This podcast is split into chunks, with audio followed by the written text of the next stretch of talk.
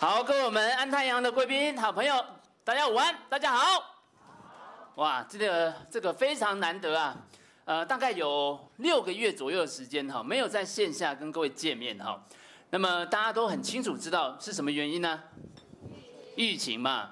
对，那现在尤其是二零二二年今年的行情，我不知道啊，大家会不会有跟我一样的感觉？就是我们在面对今年的行情的时候，你就好像。在二零二零年，你刚刚听说武汉爆出一个奇怪的病，然后呢，这个病毒叫做武汉肺炎的时候，那种心情有点像，怎么说啊？你会感觉到很无力，同时你又感觉到很恐惧，因为今年的行情特别不一样。今年的行情，股票有没有跌？跌了，跟股票我们以前常说是跷跷板的。债券有没有跌啊？也跌，所以你知道这种状况，其实以前呢曾经偶尔会发生，就是股票跌的时候，债券也跌。可是我从来，其实在过去很长一段时间，已经没有发生过说一起跌还跌这么久了。你知道我们上一次啊，这个股票跟债券同时跌的时候，大概是两千零八年，但是那个时候大概只有几个月的时间，可能不到两个月。但是现在已经跌超过半年了，你知道上一次啊发生这个时候呢的事情呢，在历史上其实只有三次的这个啊这种状况，在过去的四十年只有发生过三次连续股票跟债券一起跌，然后跌超过半年以上。最早的那一次呢，在一九八四年，然后呢接着是一九九四年，然后再来第三次就是二零二二年的上半年了。所以大家在面对这个今年特别难操作这个行情的时候，我们能够做什么呢？其实我们能够做的，就好像当初武汉肺炎刚刚出来的时候，各位，请问一下，当时市场有没有这个特效药？没有，有没有疫苗？那那时候政府叫你做什么？戴口罩，然后呢，在家里勤洗手，然后出门用酒精，然后呢？增强自己的抵抗力，没错，这个就是我们在现在你在面对这个你过去四十年以来没有看过的股票跟债券一起跌的市场的时候，其实我们现在能够做的事情，就是要增强你自己的免疫力。在投资上面的免疫力是要怎么做啊？就是要做做好你的资产配置，同时要做一个分散风险的动作。好，那么接下来其实我们有几个重点要跟各位谈，你怎么样找到一个正确的路线来完成这件事情？好，呃，首先呢，我们先回来，那先送礼物给大家，确保呢这个大家的精神都很好。来，我们看到这张图的时候啊，我想问问看，就先从这一边的贵宾好朋友好了。我们说今年的黑天鹅事件呢，你随便帮我举一个例子，好不好？帮我举手，我才知道要把礼物送给谁。举一下，我们今年你想到的什么黑天鹅事件？哎，来这位大哥。俄乌战争。俄乌战争，来，掌声鼓励一下。哎，没错没错，来来来，再换这边，再换这边，看看后面的贵宾好朋友，好不好？帮我举一下，看看你有想到什么啊？基本上你只要嘴巴是张开了，我都可以给你啊。什么升息，而且是这么大幅度的升息，对不对？来，掌声鼓励一下。哎，线上我知道线上有贵宾哈，线上的下一题留给你哈，下一题留给你，准备一下哦。在线上的我们的好朋友，我们要接下来要做什么呢？我们先玩一个连连看的游戏的哈。那后面我才跟各位说，为什么我要带大家玩游戏，同时要大家这个猜黑天鹅事件。这一题留给线上的哈。那如果你是第三个回答的贵宾，你可以。得到我们的礼物啊！我们想办法让你送到你你你可以拿到的地方。好，来上面呢有同时代的飞机跟车子，那请你先帮我挑一下同年代的车子跟飞机，把它连在一起哈。那这一题让线上的我们的贵宾猜，但是我们在现场还是可以开放一个题一个名额给大家。好，来换这边的后半段的。后半段来，这位大哥，A 跟三吗？好，对，B 跟一哦，你这一次打两个字？来，掌声鼓励一下。来来啊，线上帮我确认一下那一位贵宾是谁啊？哈，好来。为什么呢？带大家连连看啊！我把正确答案公布给大家看到，确实刚刚答案是正确的哦。来，A 跟三，这个是二次大战的时候，也就是一九四零年、一九四零年、一九五零年代的 B 呃 B N W 啊，那个 A 那台车子，B 呢是一九零啊一九一零年的 B N W，然后呢，它连的那台一号飞机啊，是一九零七年莱特兄弟的飞机。好，然后呢，第三台这个飞机啊，是二次大战的时候呢，我们这个讲宋美龄小姐的空军一号哈。然后呢，C 呢就是最新的 BMW 车子啊，然后呢，当然是连到最新的华航的二号的波音七四七。好，为什么在这里先给大家连连看？因为我要告诉大家，从这个对比里面呢，你可以很清楚的发现。我们的车子也好，我们的飞机也好，正在变得越来越复杂。当然，它也变得越来越舒适，速度越来越快，但是它正在变得越来越复杂。这个越来越复杂的车子跟飞机对你有什么影响呢？我举个最直接的例子，在两年前有一台波音最新的七三七 MAX。在连续在两个国家掉飞机，有没有印象？七三七 MAX 三年前掉飞机，请问他花了多久的时间才找到问题出在哪里啊？整整花了两年的时间。到今年的年初，中国终于同意波音七三七 MAX 可以恢复飞行了。为什么一台飞机掉下去，他要花两年的时间才找得到问题啊？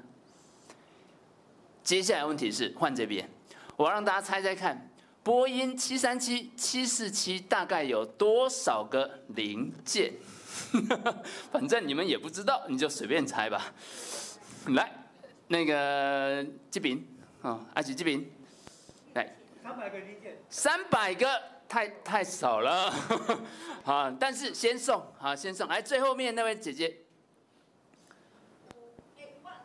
五万个是不是？好，都要加好几个零哈。有多少啊？六百万个零件。六百万个零件是什么概念？就是你怎么知道飞机掉下来是哪个零零件影响了哪个零件导致飞机失事？所以它一个零件一个零件去检查到底哪一个零件有问题，它就是要花这么长的时间。不是只有飞机而已，现在我们的车子变得越来越复杂，当然越来越舒服，又有自动驾驶，又有那个 ABS，又有这个电动窗。但是车子变得越来越复杂之后，你就会发现，你车子出问题的时候，你光找问题都要花很长的时间，你大概很难用一个黑手啊帮你去看一看，然后车子就可以修好。现在都要加上电脑。这个事情在二零零七年的时候，在美国丰田头塔汽车就发生过类似的事故。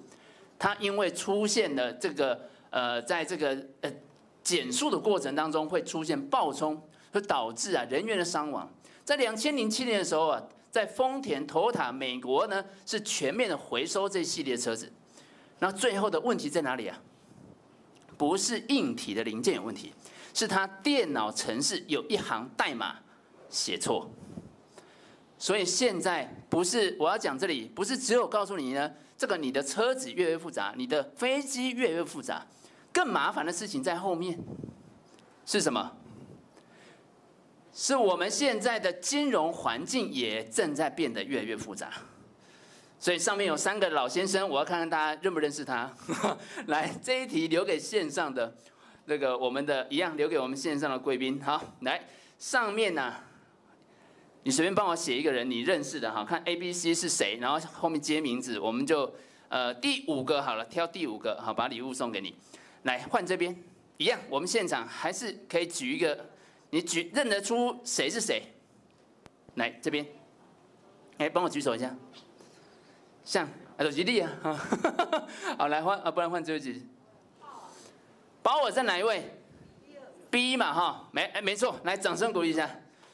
哎，对，第一个人是谁啊？可能大家有点觉得有点陌生了，不太记得了，是葛林斯潘哈。第二个呢，就最近还才常常上电视啊，前一阵子还在升息的这个鲍威尔。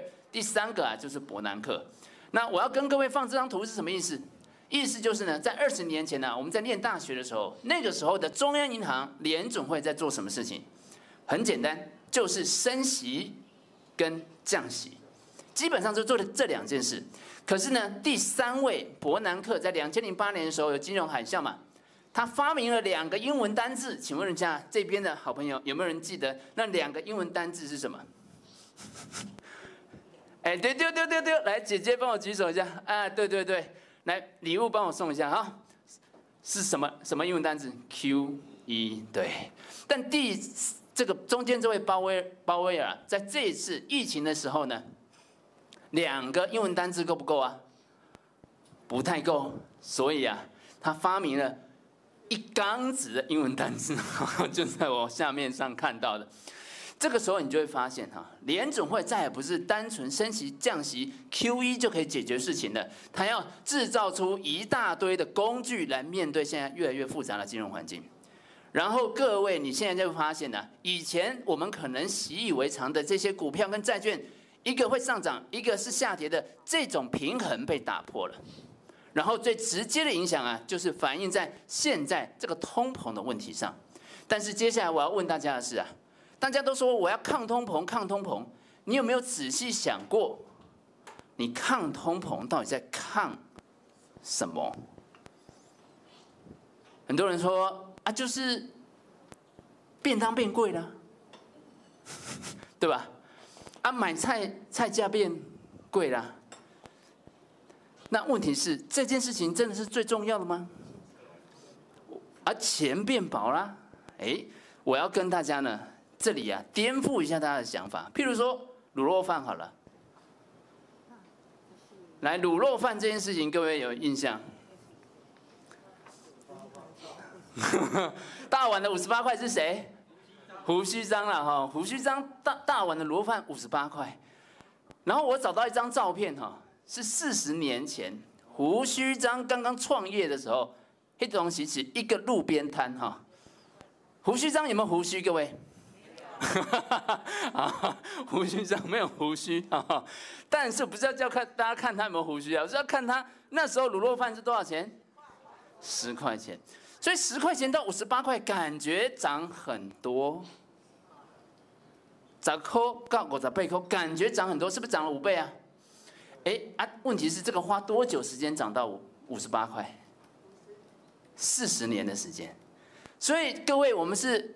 都在投资，你在投资市场，你都知道说钱放进去不是只有这个呃，你不是只有只要看报酬率多少，你还要看它是年化报酬率复利的效果，滚几年，然后滚出那个最后的结果嘛，对不对？如果你去算一下复利，十块钱用多少的复利算，然后四十年之后会五十八块，算出来的数字给各位直接看一下，多少？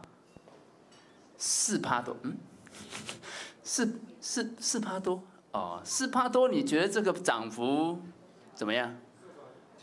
哎，好像还可以接受。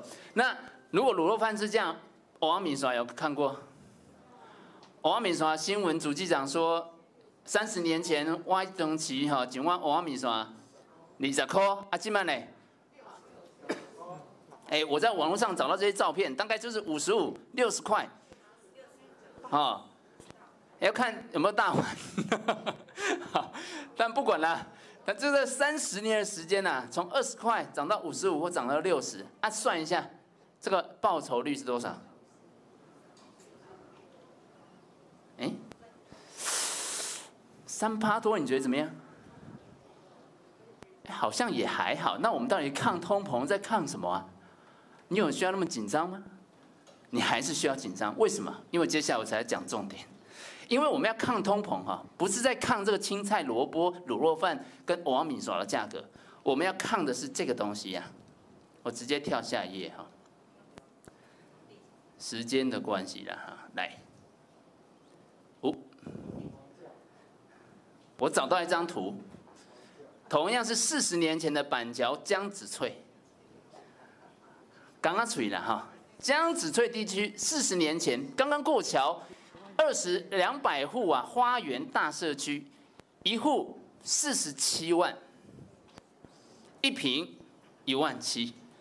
啊，现在各位都很清楚知道，江翠从化区现在一平六十几，然后呢，现在一户两千多，所以呢，算一算，四十年的时间，我直接告诉大家答案，九趴。对，九趴会惊不？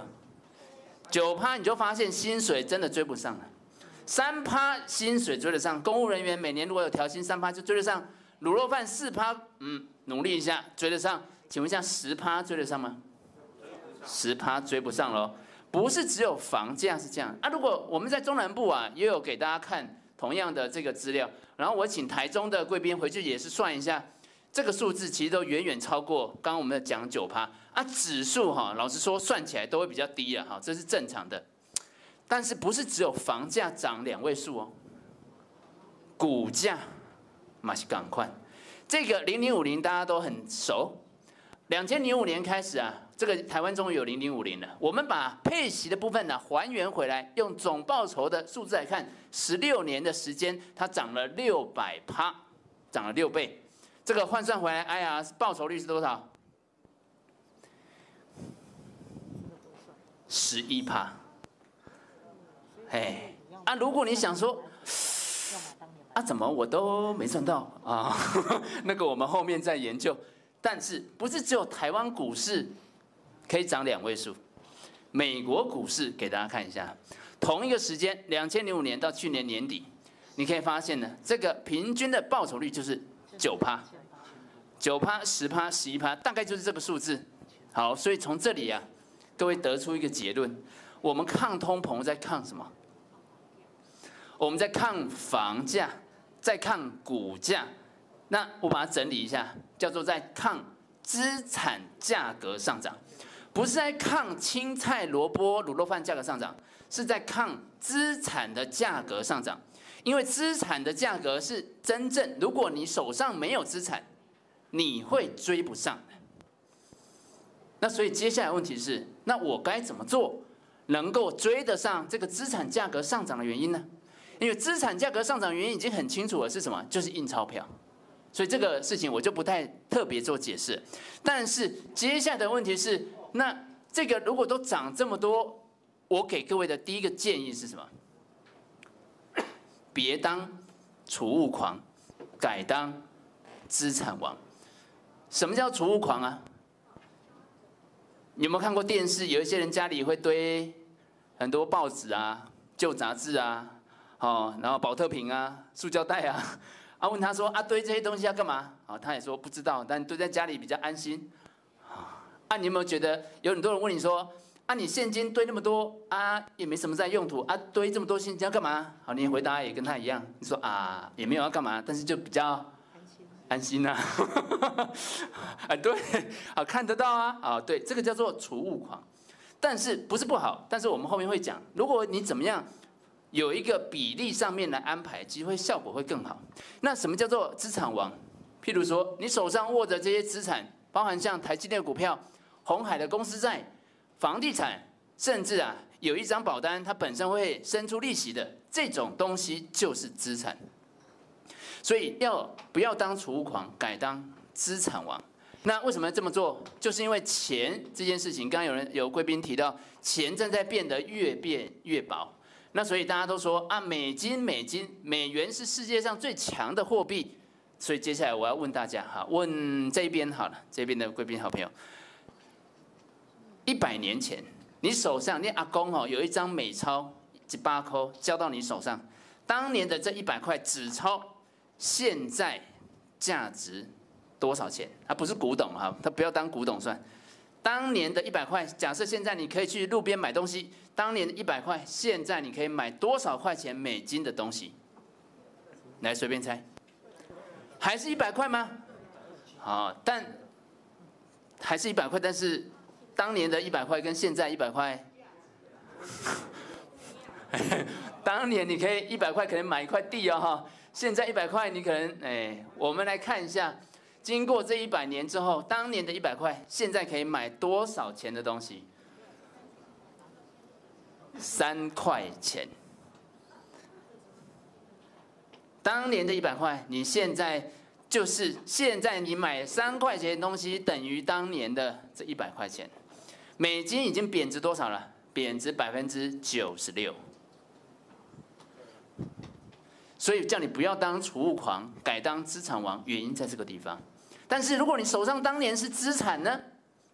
一百块换了一块地，一百块换了一个 S M P 五百的指数的股票，现在都是好几百倍。这个就是为什么你需要把钱放进资产，而不是把它放在现金的原因。好，问题是买完资产之后啊，我今年就跌这么多，我怎么啊就北宋，我就跌成这样子，那怎么办？所以接下来我要告诉大家怎么办。诶，现在八爷爷最近又特别红哈，那继续问大家，哎，换换哎，边边我发现也有我们的贵宾好朋友来猜一下这一题哈。巴菲特五十岁之后的资产占他全部的现在的财产比例有多少？哎，反正也猜不到没关系，你就随便讲。哎，最给给最边边的这这这群好朋友来，随便举一下，五吗？来，哎，第一排的最边边这位美女美女来，随便答一下。他当年的他当五十岁之后赚到的财富占他现在的所有财富的比例是多少？啊？八十趴吗？还在更高？我来公布一下答案哈。九十九点八，意思就是说哈，他五十岁之后赚到的钱呢，现占他全部的资产的百分之九十九点八。所以在座各位，我们都还很年轻，我们都还很有希望可以 成为世界首富的哈。九十九点八概念是什么？我要跟各位讲，今年我们赔掉了，或者是我们暂时没赚到，他你需要给他的是时间。巴菲特是用花了三十年的时间，才累积出他现在世界首富的地位。那所以人家说啊，要出现下一个巴菲特是很难的事情。为什么？因为首先的先决条件是下一个股神呢，必须活得更久才行。因为如果活得不够久，他无法累积出现在巴菲特的资产。那所以我们现在面对今年的这种投资环境，各位看一下你自己的对账单，你心情不好的时候想一想，其实我们要给现在的市场，给你自己的投资。要有够多的时间。我举一个例子，各位就很很清楚的知道为什么时间这件事情很重要。大家都很清很清楚知道，股市啊，股票如果一百块跌到跌二十五趴，剩下七十五块，上涨要涨多少才可以回到一百块？要三十几趴吧，哈，跌下来二十五趴，上去要三四十趴，它才会回到一百块嘛。好，从这个七十五块你要乘。这个，譬如说简单算，四十趴四一百四十啊，一百四十趴好了，才会回到一百块以上。好，如果啊这个股价呢，如果每次跌下来，它都弹不回四十趴的话，股价是不是越来越低？假设涨五十，跌五十趴，它是不是要涨一百趴才可以回到原点？可是你仔细看一下 S M P 五百的股价，是不是越来越低？没有，S M P 五百的指数正在越来越高。如果还原台股的。把配息也通通加进来，台股指数也是越来越高，这代表什么？代表现在我们正在经历一个熊市，一个空头市场。但是，按照过去一百年的经验，每一次的牛市都比前面这次的熊市要大得多，不是只有大一点点，它可能大好几倍。如果不是这样子的话，这个股价早就越来越下去了，它不会越来越上去。所以后面的那个牛市都比前面这个熊市要大啊！统计的结果也顺便报跟各位报告一下。刚刚我们讲过去这个十十几年、二十年来，S M P 五百每年的平均涨幅算十趴好了，平均有多有空加起来十趴。可是如果专门是牛市多头的时候，它上涨的幅度可以超过二十趴。跌会跌，但是后面上涨的时候，它以涨幅都会超过前面那个下跌的部分。接下来问题是，你怎么样有信心可以把握，你可以度过这个熊市？是你需要做一些资产的重新安排跟分配。这个重新安排跟分配啊，我把它做一个最后简化哈，就是做一个多元的资产配置，然后呢，留下你的最重要的保障的部分，然后留下冗余。所以刚刚有人讲说啊，钱放口袋看得到比较安心，对，一部分呢、啊，那个放在身边，你随时可以发现机会，找到机会进场的时候。马上可以跳下去捡便宜啊！那个就是留下冗余有用的部分，但留太多就没有太多的价值。好，然后呢，不要做什么，不要单买这种高息的货币，譬如说什么南非币压很重，或者是呢，不要单压，就是你全部投资就只买高收益债券，这个也是非常危险。再来呢，不要接掉下来的刀子。这几件事情是你在选择要把你的资产配置到资产的时候一个重要的基本观念。然后呢，接下来你需要的是什么？你就是剩下你就需要时间来让这个资产价格慢慢的回到它该去的一个地方。因为只要你给它足够时间，这些资产价格最后都会回到你的原始的成本，然后呢还要再更高。因为历史就是这样演的。好，最后呢，做个结论了哈。刚刚啊，我们一整个这个内容，从整个市场这个总体经济的一个变化，然后来切入。你各位发现呢，在升息跟通膨的环境之下，哎，这个原因很单纯，就是因为全市场包含各国的央行印了非常非常多的钞票。好，这么多的钞票导致了通膨，但是我要给各位记住的是，通膨对于你的青菜萝卜卤肉饭呢，这不是最重要的。通膨的过程当中，资金不断往资产去移动，资产价格上涨的幅度远远超过青菜萝卜跟卤肉饭，所以你手上必须拥有资产，而不是拥有现金。因为就算是全世界最强的美金，在过去一百年里面，它也贬值了百分之九十六。然后你拥有资产之后的下一个动作是，这些资产要做一个多元的分散跟配置。然后剩下的，剩下就是你要有耐心跟时间，因为不是这个没有一般人没有那个，就算巴菲特好了，他真的能够赚到那么多钱，他也不是靠他每天在那边进进出出，他就是靠时间跟他耗着，然后他现在已经九十几岁，身体还很好，看起来他还会继续蝉联股神好长一段时间。最后一个呢，在这个过程当中，你可以选择加上一个保障，这个保障看是要留在你自己身上，还是要做给小孩都可以。然后呢，把这个这一张这个呃，用这样子的一个保险的商品来当做你整个投资的压舱石啊。什么是压舱石？在市场波动的过程当中，它会让你感到安心的，感到放心的。这样一个资产类别呢，我们就说它是一个投资的压舱石。好，那今天呢，这个非常谢谢呢，就再一次啊，有机会可以跟我们安泰的各位贵宾的好朋友来见面。呃，希望啊，很快啊，我们还有这个在线下哈，就是实际啊，跟各位见面的机会。那也要跟那个线上的呃贵宾好朋友，我们大概有八九十位哈，在线上啊，那。也谢谢呢，这位线上的好朋友来参加，好，好，那我今天啊，时间啊，就到这个地方，也谢谢谢大家今天的聆听啊，谢谢大家，谢谢。